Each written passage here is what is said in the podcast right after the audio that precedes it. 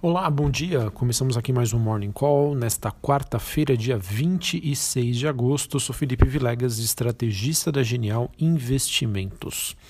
Bom, a noite foi de poucas novidades, exceto por uma pequena realização de lucros nas bolsas da Ásia, que acabaram sendo lideradas pelos índices chineses.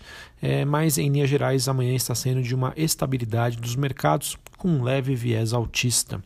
É, então nós temos hoje as bolsas na Europa subindo um pouco, o S&P futuro operando perto da estabilidade, investidores refletindo ainda sobre o ritmo recente das ações e revisando aí as suas expectativas sobre política monetária nos Estados Unidos. Os índices europeus né, sobem depois de que a Alemanha estendeu um programa de subsídios com o objetivo de manter empregadas milhões de pessoas que perderam seu trabalho durante a pandemia. Em relação às, às commodities, o petróleo segue negociado acima dos 43 dólares o barril, à medida em que o furacão Laura atinge as principais instalações de refino na costa do Golfo dos Estados Unidos. É, o níquel sobe junto com o cobre em Londres, com oferta apertada é, em relação aos metais. E o minério de ferro em Singapura se recupera após é, uma queda aí de quatro dias consecutivos. Né? Na verdade, é, um movimento aí de realização de lucros após quatro baixas consecutivas, uma leve recuperação. Mas, de acordo com a Bloomberg, existe um sentimento no mercado de que o minério de ferro pode estar prestes a mudar a sua direção, né? conforme aí a gente tem um equilíbrio entre oferta e demanda que está se ajustando aí nos últimos dias. Em relação às moedas, nós temos um desempenho misto hoje é, em relação aos pares do real, como a lira e o rende sul-africano e o peso mexicano, indicando leves ganhos. Bom, pessoal, em suma, com a reabertura das economias globais, os investidores estão se concentrando no progresso de uma vacina e também no aguardo aí do discurso do presidente do Fed, Jeremy Powell, que acontece nesta quinta-feira e que pode trazer um novo enfoque para a política monetária, contemplando assim uma nova estratégia em relação à inflação. É, sobre a agenda macroeconômica, os Estados Unidos divulgam hoje, às nove e meia da manhã, é, pedidos de bens duráveis.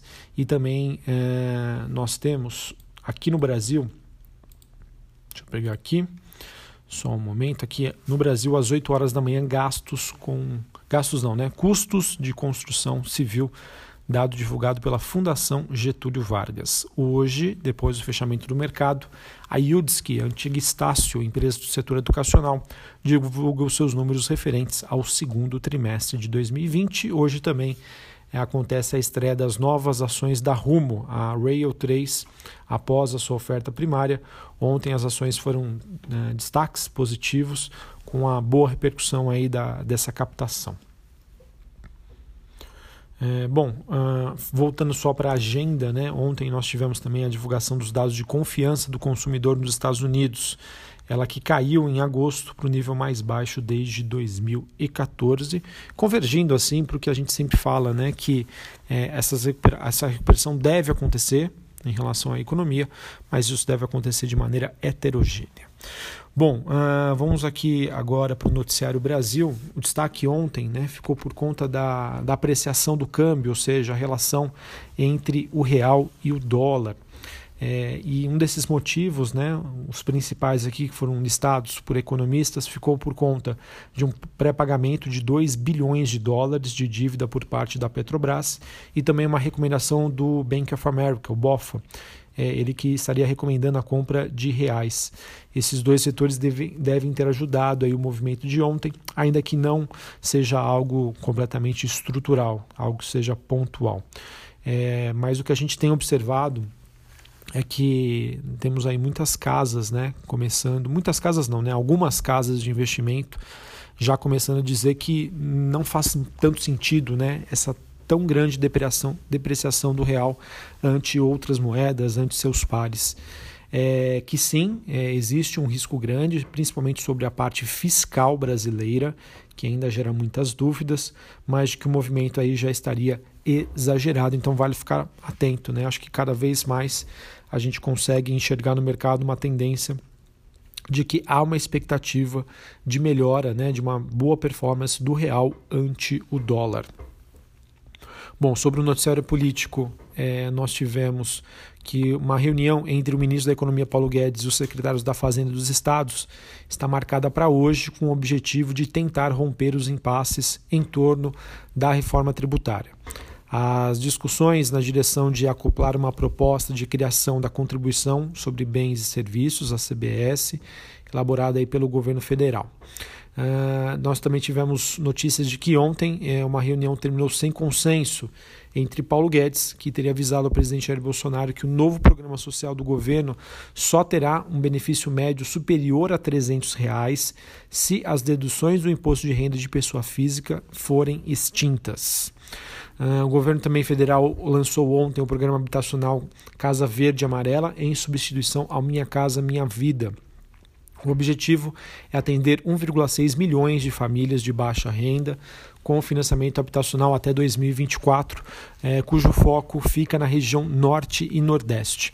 A ideia é que nas duas regiões seja, seja oferecida uma taxa de juros a partir de 4,25%. Não tivemos uma repercussão ontem muito boa tá, das construtoras. Uh, se eu não me engano, a, a única que talvez tenha chamado a atenção do mercado é a Moura do B.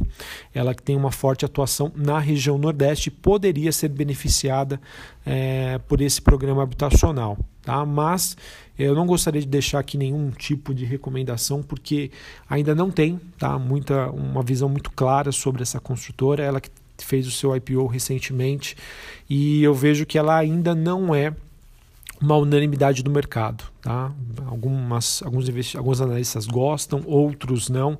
Enfim, é, eu acredito que sim, essa empresa pode ser beneficiada tá, por esse programa, mas ainda tenho umas dúvidas sobre algum tipo de posicionamento em relação à companhia. Uh, bom, hoje também é esperado que, depois de um atraso de quatro anos, o Congresso deve dar passos decisivos para a abertura do mercado de gás. As discussões do projeto, que devem definir as regras do novo marco regulatório, poderão ser retomadas hoje na Câmara, a proposta que prevê então o fim do monopólio da Petrobras. E outro ponto interessante que já acabou repercutindo ontem é que o Planalto avalia uma reformulação do projeto de lei que autoriza a privatização da Eletrobras. É, o texto está em construção e seria apresentado aí por integrantes da, da base da casa, em detrimento da proposta inicial que está estacionada desde o ano passado na Câmara dos Deputados. Falando também sobre o noticiário corporativo, que segue bastante agitado, é, nós tivemos agora pela manhã o Banco Inter anunciando um follow-on de cerca de 900 milhões de reais com o objetivo né, de aumentar o seu poder de fogo para fortalecer as suas aquisições de um marketplace. A oferta base será de 14,5 milhões de units, ou seja, com base nos, no preço de fechamento de ontem, uh, seria em torno aí de 900 milhões de reais. Oferta 100% primária. Banco Inter também que quer é, em breve né, anunciar uma nova marca.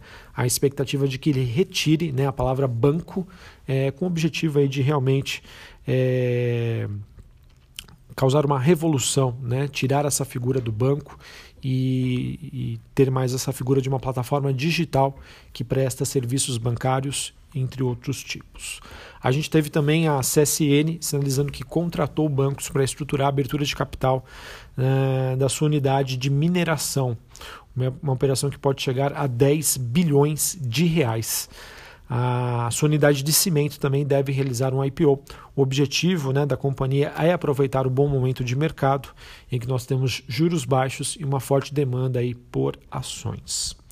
É, quem também deu os passos iniciais aí para um futuro IPO é a Cirela, que a, a, publicou aviso ao mercado em relação à oferta pública primária e secundária da Plano e Plano, que é uma subsidiária voltada para empreendimentos do Minha Casa Minha Vida, essa companhia que foi fundada em 1997. A gente também tem a Mosaico, ela que é dona dos sites de conteúdo para e-commerce como Zoom, Buscapé e Bom de Faro ela deve abrir seu capital na B3 no IPO que pode, pode avaliar a companhia em cerca de 5 bilhões de reais. Ela que, em vez de vender produtos diretamente, assim como faz Magazine Luiza, B2W, é, Via Varejo, ela produz conteúdo que ajuda os consumidores a tomar a sua decisão. Então, uma empresa aí que eu acredito que pode chamar bastante a atenção aí dos investidores é, que estão em busca de empresas de tecnologia e também ligadas ao e-commerce de alguma maneira. Uh, tivemos também a Lupatec, ela que celebrou um contrato com o objetivo de fornecimento de cabos de poliéster para a ancoragem da Petrobras. O valor total desse contrato é de cerca de 82,6 milhões de reais.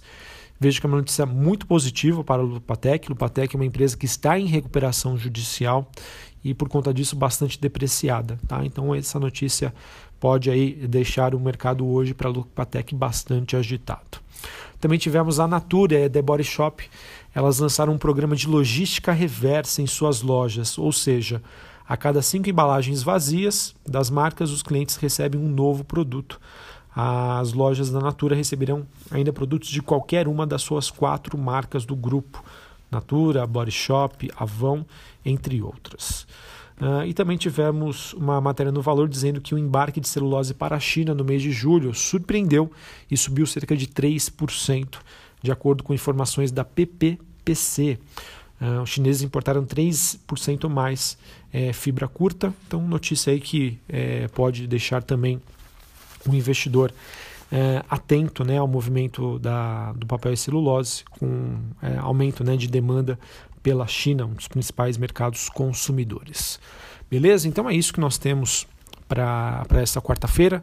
Uh, em termos de notícias macroeconômicas globais, ainda a gente tem um mercado que pode sofrer um pouco por conta da falta de direção, é, poucas novidades. Realmente aí o mercado em compasso de espera uh, de notícias aqui do Brasil sobre reforma tributária, sobre é, os anúncios que serão feitos aí pela, pela equipe econômica e lá fora todo mundo atento aí ao discurso em Jackson Hole em que Jeremy Powell discursa amanhã o investidor ainda de olho em possíveis pistas sobre o futuro né, da política monetária nos Estados Unidos. Um abraço a todos, uma ótima quarta-feira e até a próxima. Valeu!